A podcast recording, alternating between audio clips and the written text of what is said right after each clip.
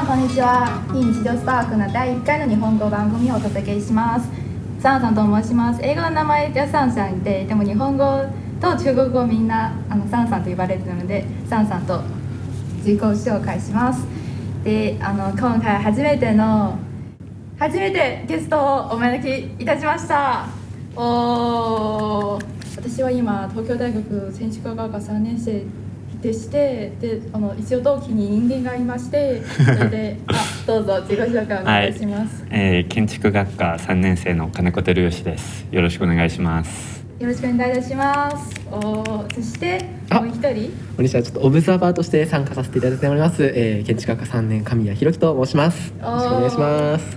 そうですね。今録音の場所はあの第一あの工学部1号館のあのいつもならとっても寒い教室にいますんですけど、今日はなぜかとても暖かいです。よかったです。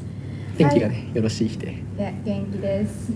はいじゃあなんでこんな金子君を誘ったのかと言いますと何か、はい。あのねか金子君はすごくインタビュー上手い人なんですよ。はいはいはいはいあれはねはいあれはねもうなんていうかなんでそれが分かったのかというと質問の仕方がうまいなとずっと思っていてあー授業中の質問とかはさはっきりなんか伝わることはちゃんと伝わるしうんなんていうか話ゆっくり話すような感じな方なので。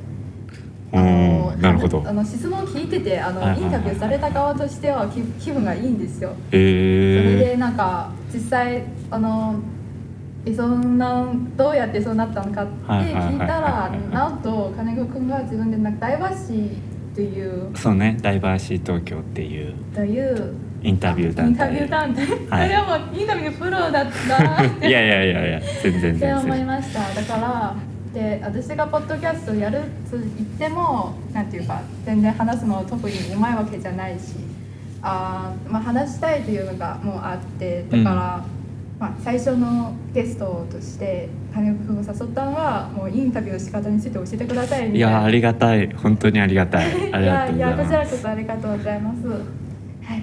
ではあの金子君から。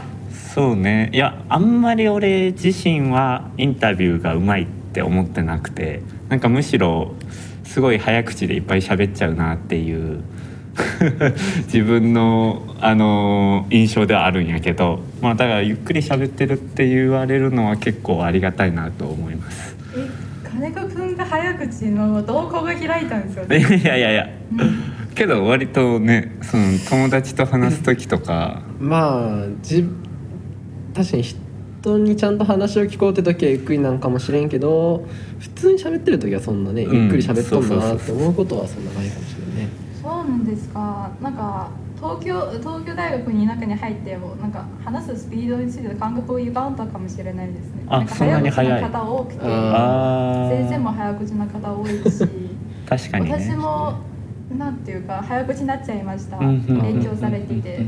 でも話がゆっくりな人と喋ると自然に私もゆっくり喋れるようになるので、それがいいなと思いました。まあなんか授業中とかあとインタビューしてる時とかはもう頭フル回転やからまあだからそういう意味でそのゆっくり喋らざるを得なくなってるんかもしれん。えそれすごいですね。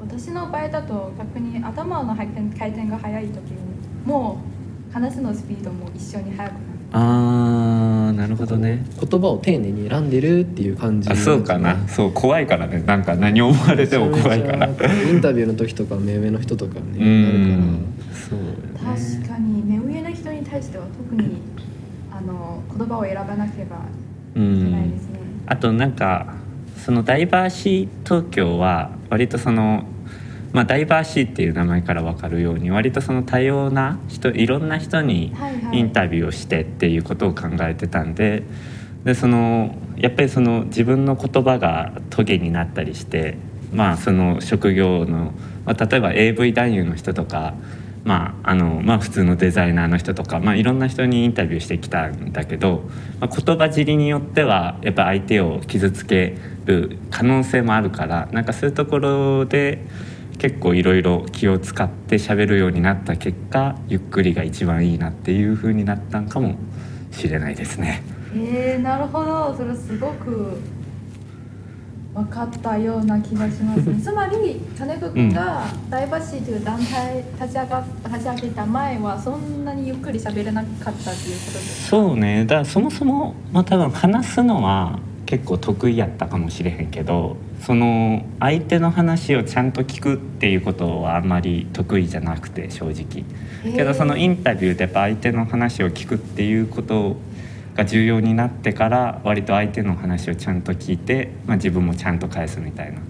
なんかそういう風にシフトしてった気はします。えー、それすごく面白かったです。あなぜかというとなんか最初金子君と友達になった時はあの金子君は聞くば聞く側ばっかりであまり自分のことをしゃべあ本らなかったあそういう人だと感じなんや。思いましたへー。本当にそうなんだ。俺結構喋るよねカいやメラとかには。喋る喋る。もう金子はいやどっちかってなんなら俺の今興味あることはこれなんやみた いな結構こう喋ってくれるようなイメージだったから聞き側だったんだね。へえそうなんですか。私の感覚がちょっとずれてるまあそこはまあもしかしたら男女でちょっと使い分けてるかもしれんね。あーやっぱそれはあるかもね。うん。金子やっぱそこらい辺やいやなんで？いやいやいやいやいやいやいやまあまあいやもう意識的にそうなっちゃいますね。私も結構もうこんな感じだったけど、まあ、男女に向けてはちょっと話す内容は変わったりするのでうん。分からなくてもないです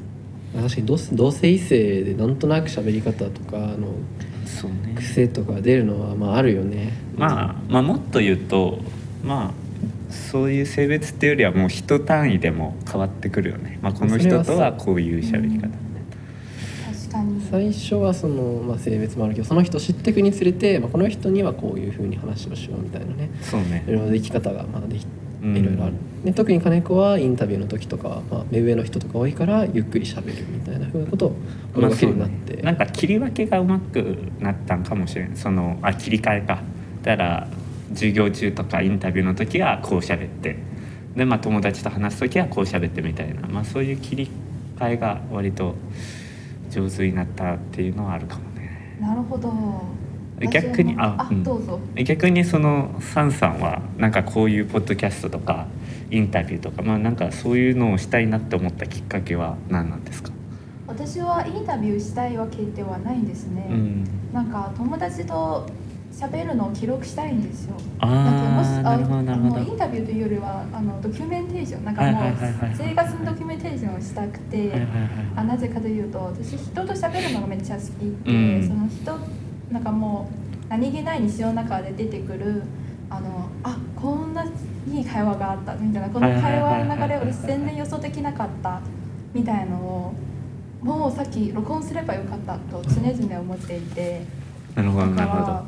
そうですね。それはきっかけというのがありました。うん。あとなんていうか私はこう日常あの あまり誠実数とかで顔出していないじゃはないいですか、はいはいはいそうね。なんていうか相槌が結構苦手でなんていうかうん。内容のない会話を喋るのが結構精神的にストレスかけちゃうタイプなのでそれそのような場面を結構避けているんですけどうんうんうんうん。結構人と友達と喋りたいなと思いつつそうあのなんていうか。いやわかるわかる。内容のがやっぱない時もあるし精神状態によっては。けどなんか喋りたいことがある時もあってなんか確かに内容がないなって思う時はね。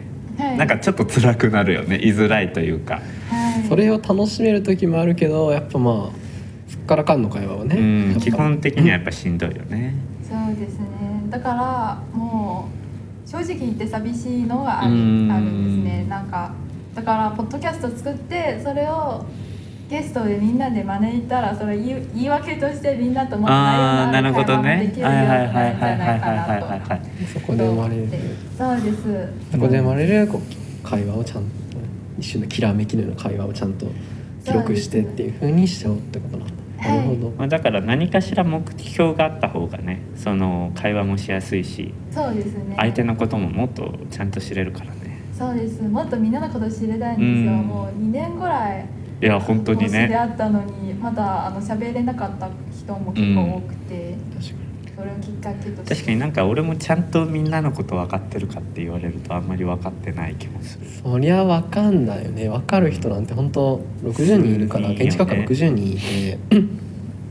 そこの本当お互い一握りとかじゃない？片手に収まるぐらいの人のことはうん。まあ仲良くなってるけどみたいな人が大半だと思うからね。はいなんかサンさんがそうやって思い始めたのはその例えば中国語から日本語への変化みたいなそういう言語的な問題みたいなのは背景にあったりするの？あれ、は言語的な背景というのは？だから中国ではもっとなんていうか何気ない会話が好きやったけど日本に来てあんまり好きじゃなくなったとか、まあ、そういうわけではない。あそういうわけではない。中国語私高校の時も結構ぼっちなんですよ。あそうなんそうや何あのなんていうか内容のない会話の内容のない会話がちょっと苦手でだからちょっと一人でこうこっそりやってました。あそう。えありますけど本当はみんなの子供と知りたいし、うんじゃああんまり日本語もうん、中国語も変わらんっていう感じなの。そうですね。そこは言語の違いがないですね。えー、すごいねそれは。そうなんだ、ね。いやねその言葉なんだろう。第二言語とかその第二言語以降の言葉の何気ない会話とかやっぱ頭が疲れちゃうからみたいなのはなんとなく想像、なんだろう分かりやすいけどそういうのでもなくなんだね。やしなんか俺もその外国の人とかと交流すしたりする時にやっぱ英語やとむっちゃ話しかけやすいというかなんか自分の陽気な部分が抽出して出てくるみたいな感覚があって英語喋る時は。あそれは分かる。それはわかります、なんか、うん違う言語によってその言語の性格もあると思ってうーん。だから英語だとすごくフラットなものが出るんですけど、うんうん日本語だと敬語とかたくさんルールがあって私もなんか結構違う言語喋る時全然性格変わるなってよくい言わやれてました。ねいやわかるわかる。なんか結構大雑把な性格なんですよ、でもなんか高校生の時になんか日本語とか喋り出すと「えなんかおとなしくなってる」って言われる、えー、そそううなんや。確かにはいサンさんずっと敬語というかデスデスとか確かにデスマス調というかね。はい丁寧語を使ってるよね。はい。ななぜかというともうそれを勉強してきたからあーそうね。あまり切り替えがうまくなくはいはいはいはいはいて基本的に目上の人となんか高校生の時受験の勉強で、うん。あの小論文とか面接の時も目上の方の対象が多くて、うん。だからデスマス隊が一番なりやすいんですよ、ああなるほど、はい。そういう理由があったんだ。でちなみにそのモロッコに今年の夏行ったっていう言ってたけどはい。あのそこでなんか英語も通じひんから全部ボディーランゲージであの会話してたみたいな、はい。いうエピソードがあったと思うんだけどあの時はまた日本語とか中国語とは違う感覚でなんか相手と話したりするの？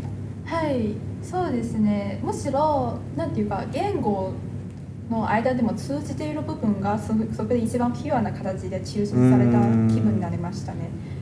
例えばあのもう言語を使わず私自身のパーソナリティ私の顔の表情うん。と私の伝わる人間に対する生な感覚がもう言語という装飾なしに人々の前に表されていてうん。それがそれが通じた時があ本当はこんな複雑なことを言語で考えなくてもいいんだっていうあことになりましたね。えー。だからまあ相手の顔であったりなんか仕草でね。はい、なんかはい、それで心を通わせるっていうことよね。そうです。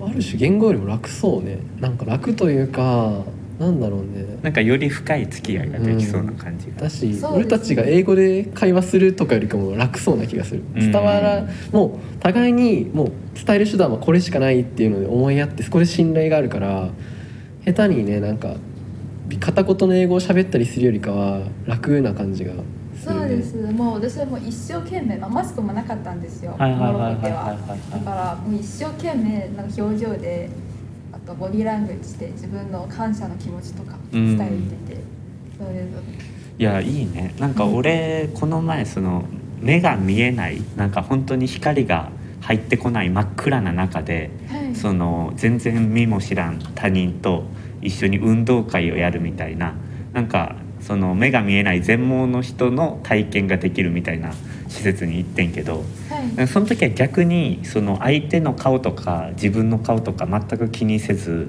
もうむちゃくちゃもう喋るしかないからそうですね。なんか声でその自分の位置を把握しながらもうなんかだからねそれは真逆やねんけど多分サンさんの状態と。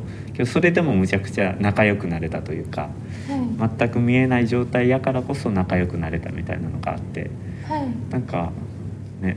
あとはなんていうかあの顔もう何も見えない状態だとあの言葉の使い方ああの喋り方は結構誇張された方が、うん。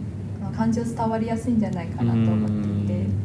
例えば日本語けの結構フラットなんか新聞とかでフラット読まれているような感じを私はするんですけど英語のドラマとかあの映画とか結構もう激しい波みたいな感じで喋りう方するじゃないです確かにね。感情がすごい。そうね。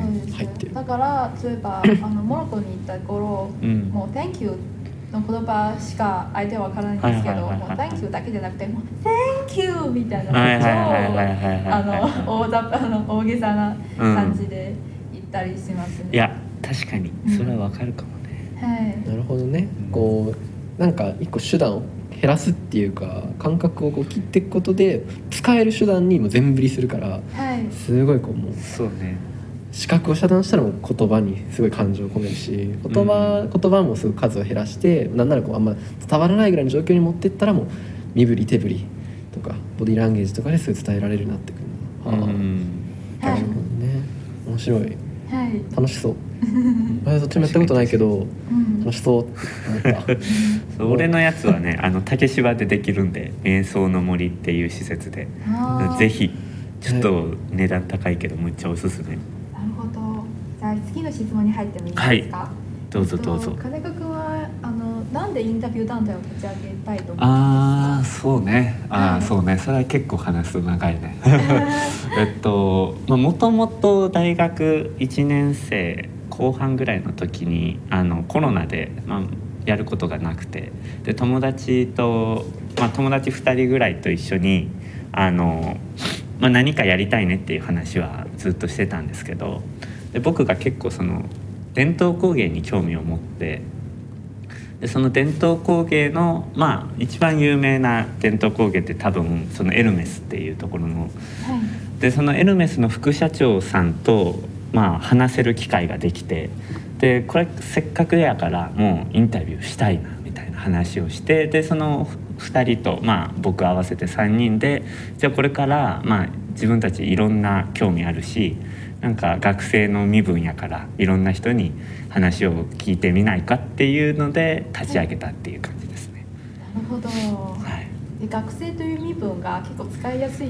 いやーむちゃくちゃ使いやすいね。本当に本当に。あこれあのねさあ今東京大学に所属してるけどその東大っていうのがやっぱり日本ではかなり強くてあーでその東京大学の大学生なんですけど、まあ、こういうこと聞きたいですって言うと大体でそのインタビューが終わった後にそのなんでインタビュー OK してくださったんですかみたいなことで聞くと、まあ、大学生だからとかはい。あの東大だからみたいな言葉もいただけてなるほどこういうところに使えるのか東大はと。名前がね。そうそうそうそうそうそうそうそうそうそう。そうそうなるほどですよねへえん。だから計多分、ん。まあ、まだ全然ちょっとインタビュー記事にできてない人もいるんやけど、はい。まあ、多分10人ぐらいはやってきたかな今まで、うん、い宣伝した方がいいんじゃないもっと、や今ねちょっとね今はその団体がどうなってるかというと今はちょっと別の方向にシフトしてってて実は、はい。あのなんか勉強会というか研究会みたいなのをそこからちょっと派生して作ってて、はい。なんかそこで自分たちで勉強しながらその専門家の人にインタビューして、まあ、よりよくその造形を深めていくみたいなはい。ことをしてるっていう感じかな。なるほど。えそのインタビューしてる中の一番印象深いエピソードを一つ教えていただけないでしょうか？ああそうね。まあだから、うん、なんか2つあって自分的、個人的ナンバーワンが、はい。その、まあ、1つはあの宮島達夫さんっていう本当にすごいもう日本では多分一番なんというか、まあ、世界的に著名というか活躍されてる芸術家の方がいるんやけどはい。なんかその方にインタビューした時にそのなんていうかまあ僕らとしてはその芸術家っていう仕事がそのなんていうかお金を稼がないといけないけどもその世間に受け入れられるような芸術を出すっていうのはやっぱりそれは芸術じゃないなって俺らは思ってたから、はいなんかある種矛盾がある職業だなっていうふうに感じててはいでなんかそれを宮島さんにぶつけてみるとなんか宮島さんがあの自分が芸術家として売れたのはもう本当偶然なんですみたいなことを言ってて。へなんかそれはすごい覚えてますね。なんか結局デザイナーとか、まあ、僕たちのあのやってる設計とかってその世間の価値観とは少し離れて自分の価値観を大事にしないといけないっていう、まあ、そういう職業やと思うんやけどなんかそういう人たちが売れてくっていうのはあんまり偶然であってなんかそうね。だからっていうのは、うん、自分の感性と社会のその求めてるものがたまたま合たまたま致したから。合致したから売れただけであって。でその本当の芸術家の姿っていうのはもうお金とかを求めずにただもう自分のその表現のためにやるっていうのが一番あるべき姿だみたいなことをおっしゃられてたのがはい。すごいもう自分の割と人生に影響を与えたなというのは。えー、素敵ですね。ね話。すごいよね。えであとあごめん。ー、どうぞ。あともう一つはあの結構日本では有名なあの AV 男優のシミケンさんっていう人がいるんやけどはい。その人にインタビューした時にその、まあ、日本のアダルトビデオってあのモザイクとかでその陰部を隠すんやけど、はい。それは海外はそうではないと。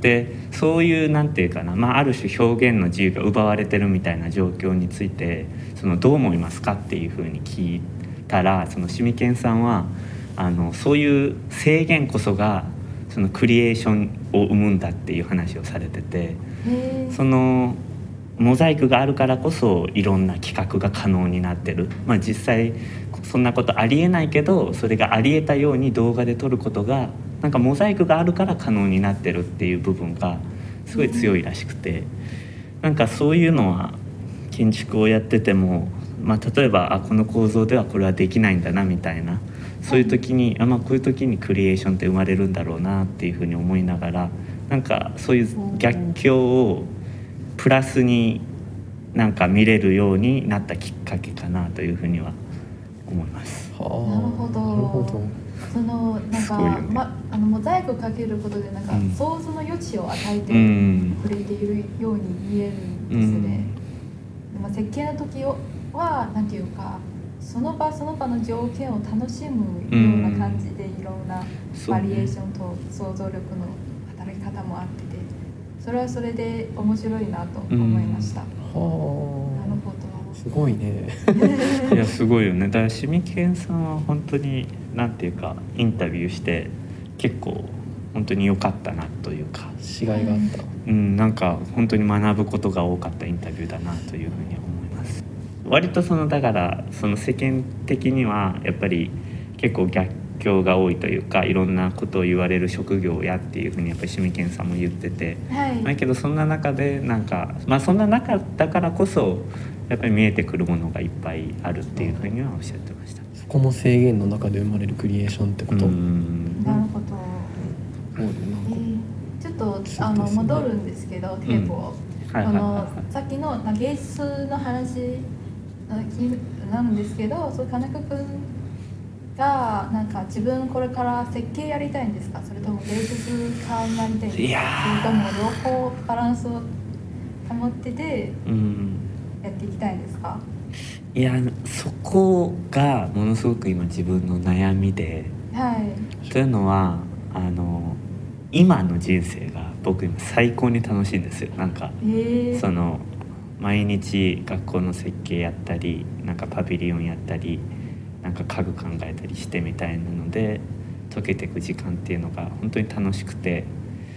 だなんかまだだそれが仕事になったらまた全然感覚が変わってくると思うしだ本当の意味で自分が将来何がしたいのかっていうのは分かんないですけどとりあえずその来年までは結構明確に見えてる感じですね。ただ大学院があんま見えてないんですよね正直。なるほど。逆にサンさんはなんかそこら辺どう考えてるんですか？私はもう自分のやりたいことに突っ走りますよ。ああります。もう明確に。あ明確じゃないんですけど今の今の自分がやりたいこああなとをやればいいなと思っててうん。もう将来のことを考えずに目の前だけを。そうです。ねもう今この時を楽しみたいです。その感覚やよねやっぱそれしかなんかないくない？なかなかうん。今の段階で明確な将来設計がみたいな状態にはあんまなれないよね。そうですねなる人はすごいとしか私はできないんですよ、うんならんなりななれない。うん話はいいけど。いやわかるむっちゃ。うん。本当に今あ今これちょっと興味ある面白そうをこうこう毎回繰り返してもううん。言い当たりばったりでみたいな感じにやっぱなってしなるよね、まあけどそうなんじゃない？だ結局俺が、ううん、インタビュー始めたのもその将来これが何になるとか全然わからんかったけど、うん。もうとりあえずやってみようと自分たちのやりたいことをやってみようっていうのでうん。やって結局それがきっかけで建築学科にも入ったから。えー、それはきっかけなんですか？そうね。なんかだからやっぱものづくりとかデザインとかが好きになったのはインタビューしたからかな。そうですね。だからあ私も同じような気持ちあでだからあのいあのじゃなくて今この時のうん。楽しむことがどんどんいろんな偶然性と巡り合いが、うん。うん。をを生んでくれて、うん。それをきっかけに私の人生のき軌道がどんどん変わっていくから、うん。だから将来のことを考えても仕方がない。なぜかというとね。もしかしたら明日急にそのことに興味あってて急にこんな素晴らしい出会いがあって、うん。それでもう人生の軌道がパッて90度回転するかもしれないので、うん。それを楽しみに今を生きていければいいなと今思っていますね。いや本当にそうだようね、ん。何俺まあ俺の話をするのもあれだけども最近ねああすいません。ありがとうございます。で最近気づいたというかそういうことを思って本当にその突然人人ってこう現在地が突然飛びはしないじゃない、うん。ただその向きはいつでもこう突然変わったりしてで毎日毎日そのいろんな向きに進んでいった先に自分がいることしかないからやっぱそうもうやりたいこと今自分のやりたい目の前のことをやるしか賞味ないよねっていうふうに結構思うことが最近多くてうん。だから2人がその今まだその2人が今やりたいことに突っ走ってるって状態すごい俺も共感できるなってなんか思ったな思った、うん。うんなんか建築で私たちみたいな子が結構たくさんいていてそれはなんか好きだな建築学がこうういうところ。ん。なんていうかもう文系とかになるともう今年に入っても就職のことをいろいろ考えなきゃいけないし、うん。いろいろなんていうかあのものづくりではない学科だとあのテスト勉強とかの方が多いし、そうね。そうね。でもなんかこういうなんか自分のやりたいことに専念できるようなあの学科の存在が結構もう家みたいな感じ。いやそうよね。だから結構楽しいよね。だからものづくり好きな学生にとっては最高よね。建築学科って、環環境を与えられて先生あの詳しい先生がそれぞれいてみたいな状態で、はいかなりね楽しいよね本当に、はい、もう私のようなこんなに全然顔出せていない状態でも結構建築が大好きあ本当。はい。なんか嬉しい。もう先生の自由度が高いんうですよ。ん私があのねあの自分のアドバイザーの先生に、うん。なんかその放浪するって言ったら「えめちゃくちゃいいんじゃない?」って言われたので、へえ確かにけど自由度が高いよね。何やっても許されるし、はい。あこれはまあ建築学生ならではの楽しいひとときを楽しもうっていう、うん。うん、本当にそうよね、うん。うん、はい、じゃあこれから記念タイムに入りましょうか。ほい。はい。ちょっとサンさんにいろいろはい。インタビューを